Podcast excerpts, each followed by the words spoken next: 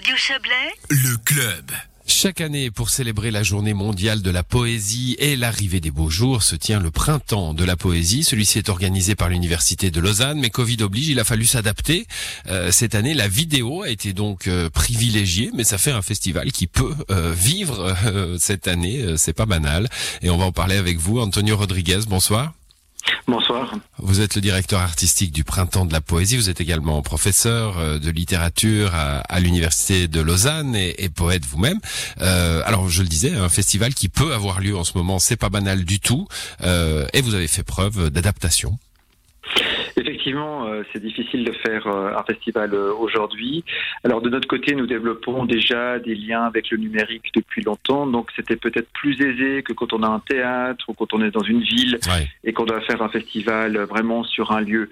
Tandis que nous, nous avons un réseau de partenaires, de gens qui font des choses avec la poésie et qui pouvaient s'investir dans des projets innovants, comme par exemple des clips vidéo, euh, des, des manières d'être en poésie par l'image ou par des zooms, ou essayer d'autres formes de liens. Euh, ce qui nous a marqué, par exemple, dans une des grandes soirées qu'on a eues de lancement euh, lundi soir, c'est qu'il y avait 120 personnes pour un événement sur Zoom. C'était autour de clips poétiques et avec une dizaine de poètes, cinq réalisateurs, des débats, et les gens sont restés jusqu'au bout. Euh, et c'était quand même une heure et demie de Zoom. Donc ça voulait dire que c'était possible. Il faut avoir le bon format, il faut avoir une bonne régie. Enfin, on connaît tout cela, mais ça veut dire que c'est possible de faire un festival aujourd'hui, même dans des conditions très difficiles.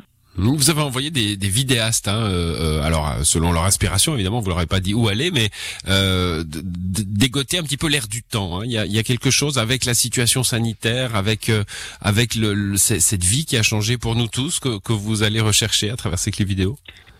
Alors c'était un projet euh, lancé euh, par euh, Pro Helvetia pendant le premier confinement qui s'appelait Close Distance. C'était le but d'amener la culture aussi à travers le numérique et essayer de surmonter les impasses des confinements.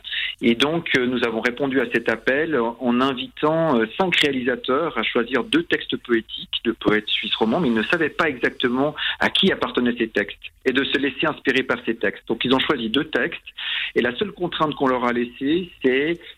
euh, de travailler sur le paysage, de nous faire euh, quelque chose autour du paysage en Suisse. Et il y a cinq propositions vraiment superbes. hein. Le cinéma s'adapte très très bien à la poésie, très évocateur, euh, très rythmique, et qui sont sur la nouvelle plateforme en ligne qui s'appelle pixel.net. Et, donc dans ce pixel.net, on retrouve plein de vidéos de poésie, des choses très intéressantes aussi par nos partenaires, et des gens qui ont fabriqué par la vidéo des poèmes ou des objets nouveaux qui ne sont pas forcément que des textes, mais aussi des images, des musiques, des rythmes. Voilà, je vais je vais les player hein, parce qu'on dirait que vous êtes allé le chercher dans un poème de Mallarmé ce, ce bazar. Ptixel, Ptixel, P T Y X E L point net. Hein, euh, c'est la plateforme en effet où on peut voir ces ces vidéos. Antonio Rodriguez. La la poésie. Moi, j'aimerais terminer avec ça avec vous. Euh, alors, elle a été reine hein, euh, au, au cours des siècles. Le, le, le- on avait le roi des poètes euh, encore au, au 19e. Euh, Et Mhm. puis, on a l'impression qu'aujourd'hui, elle est devenue une affaire euh, élitiste. euh, euh, euh, presque anecdotique aujourd'hui. Euh, il, il- il faut la sauver. Elle, elle est sauvable encore? Alors, elle n'a aucun problème. Regardez l'investiture de Joe Biden. Il y a une poète, une poète noire, qui intervient. C'est extrêmement important chaque fois qu'il y a des enjeux poli- politiques, poétiques, des révolutions, Hmm. les printemps arabes, euh, il y a de la, de la poésie. La poésie n'a absolument pas besoin d'être sauvée, elle est là dans les grands lieux de la société. Euh, quels sont les livres les plus chers du marché? Pas les plus vendus, mais les plus chers du marché. Ce sont les livres d'artistes avec des poèmes à l'intérieur. Donc ça veut dire que ce n'est pas pour rien que les universités s'occupent euh, de poésie, ce n'est pas pour rien que les grandes institutions s'occupent de poésie. C'est une des grandes richesses. Si vous regardez le nom des rues, le nombre de prix Nobel, la poésie est toujours là.